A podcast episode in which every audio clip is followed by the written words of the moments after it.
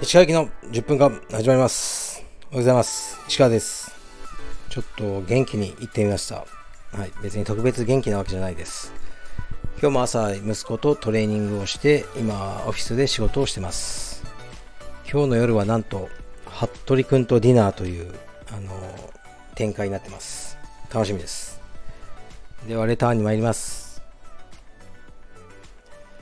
えー石川先生こんにちは。私も腰痛にずっと悩んでいまして今までいろいろなところを転々としていましたが良くなっていません。先生はどこの病院に通っていますか？よかったら教えてください。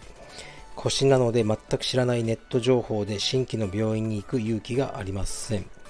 はいありがとうございます。僕は病院で選んでなくて先生で選んでるんですよね。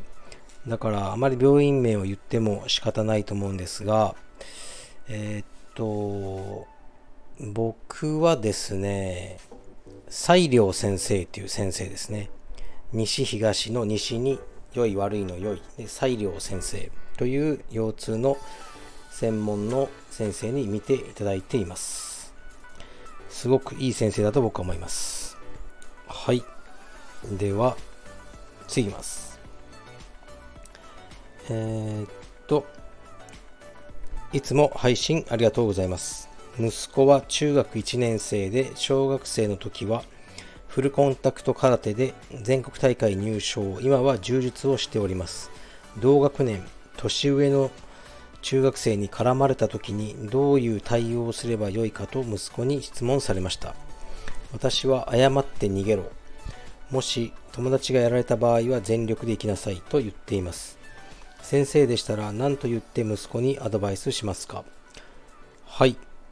ありがとうございます。そうですね。まあ、殴られたら殴り返していいよとは言ってますけど、あまり細かいシチュエーションでは言ってないですね。うーん。そうっすね。それぐらいですかね。殴られたら殴りっていいよって言ってるんですけど、うちの息子は今のところいつも殴られて帰ってきたりするんですけど、殴り返さないらしいです。なんでっていうと、そういうのはダメなんだみたいな、なんか変な正義感あるんですよね。じゃあ、タックルでぶっ倒してマウントでも取ってみろとか言うんですけど、倒れた時に頭を打ったらどうするんだとか、結構ね、細かいな、こいつと思って。あの、そういう感じですかね。昨日も泣いて帰ってきて、どうしたって言ったら、あの、友達がぶつかってきたと。で、ぶつかられて、よろめいて、隣の女の子にぶつかっちゃったらしいんですね、うちの息子は。そしたら、その女の子にグーパンされたと、いきなり。それで、あの、なんね、泣いて帰ってきた、みたいですね。うん。まあ、そうっすね。あんまり考えてないですね、僕は。すいません。はい。次いきます。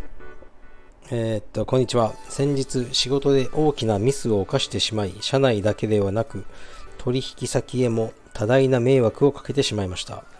現在、取引先からはお許しを得たにもかかわらず、直属の、直属、直属の上司と、その上の役員からは犯罪者扱いで嫌味を言われ続けており、おかげで毎日胃薬を飲んでいます。こんな私にそんなの悩みのうちに入らないへだと言った石川さんのいつものご回答をいただけますと幸いです。お願いいたします。はい、ありがとうございます。どんなキャラになってるんですかね、僕。まあ、へだとは思わないですけど、まあ、反省して、それでもうね、取引先が許してくれてるんだったらいいじゃないですかね。むしろこの上司と役員がクソですよね。そんな、あのね、僕は説教は1分しかしないって決めてるんで、あのまあね、スタッフとかがミスした時も説教して終わり。でその後はまあ、いろいろ、うん、ありますけどね、そのいきなり次の瞬間、じゃあ石川さん飯食い行きましょうとか、そういうやつはいないですよね。ちょっと反省してる気まずさっていうのは残るかもしれないですけど、僕から変な態度をすることはないですね。うーん、まあ、もうしょうがないですね。そういう上司なんだからと思って、ちょっと反省するふりして、ちょっと申し訳なさそうに、あと2週間ぐらい過ごせば、また普通に戻るんじゃないですかね。ちなみに前、えー、っと、麹町に、の時にスタッフだった山根くんっているんですけど、今青山の普通の会員ですけど、山根くんを僕がスタッフにしようと思ったのは、えー、っと、最初、あの山根くんがまだ青帯の時ですけど、偶然駅で会ったんですよね。ただニコニコ笑ってて、おどこ行くの？って言ったら、いや、今、あの、取引先の、に、なんかな、数百万単位の損失を出しちゃって僕が原因で、謝りに行くんですよ。ほほほほとか笑ってて、笑い事じゃねえだろうと思ったんですけど、あ、こいついいなと思ったんですよね。こういうメンタルのやつ。と思って彼をスタッフにしたっていう経緯ありますね。だからあんまりね、もう気にしないで、あの、いいんじゃないですかね。会社からすると損失とかってもう、あるんですよ。最初から。まあ、含んである。僕もそういうふうに思ってますね。うん。なんかいろんな損失出たりするんですけど、それを、あのそういうのはもう会社の中では計算に入ってると思って細かいことは気にせずに僕はやってますけどね。はい。頑張りましょう。次いきます。えー、っと、鹿さんこんばんは。YouTube 拝見いたしました。旧車のボルボ、最高にかっこいいですね。現代車は全体的に丸っこいフォルムですが、旧車ならではの角張った感じと独特な排気音が最高でした。特に外国の旧車は大好きです。古めかしい感じが自分の知らない古き良き時代の風景を頭の中に勝手に連想させる。そんな感覚になります。赤のままにするか黒にするかは決まりましたでしょうか赤のままでも最高にかっこいいですが、黒にするなら艶消しの黒とかやばそうです。はい、ありがとうございます。うーん、黒にします。もうね、車屋さんにも伝えたんで。まあ理由はですね、ちょっとやっぱ赤は目立ちすぎて恥ずかしいなと思ったからですね。黒にしようと思いますが、まあ、トランクの中とかエンジンルームの中も一応今赤でね、なってるんですけど、まあ、エンジンを全部外して黒い塗ってもらうのもあれなんで、少し赤が残るかもしれないですね。はい。うん、やっぱ車ね、だから2台持ちになるので、えー、っと、そう、新車のボルボももうすぐ来るんですよね。だから、やっぱ保険料とか、その維持費とかいろいろ考えると、うわ結構大変だなって今、今更こう思ってますね。うん。稼がなきゃなって、今思ってます。頑張ります。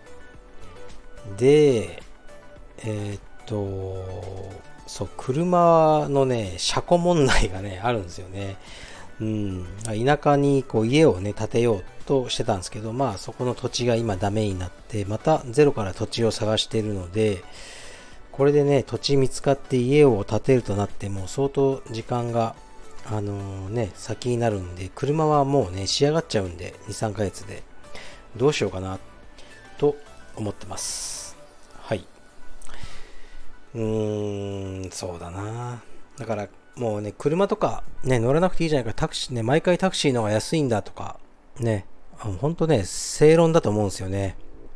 維持費とか駐車場とか全部考えると。とかね。まあでもね、まあ楽しみなんで、うん、本当に、あのー、もう趣味の世界と思って、ね、頑張って維持していこうと思ってます。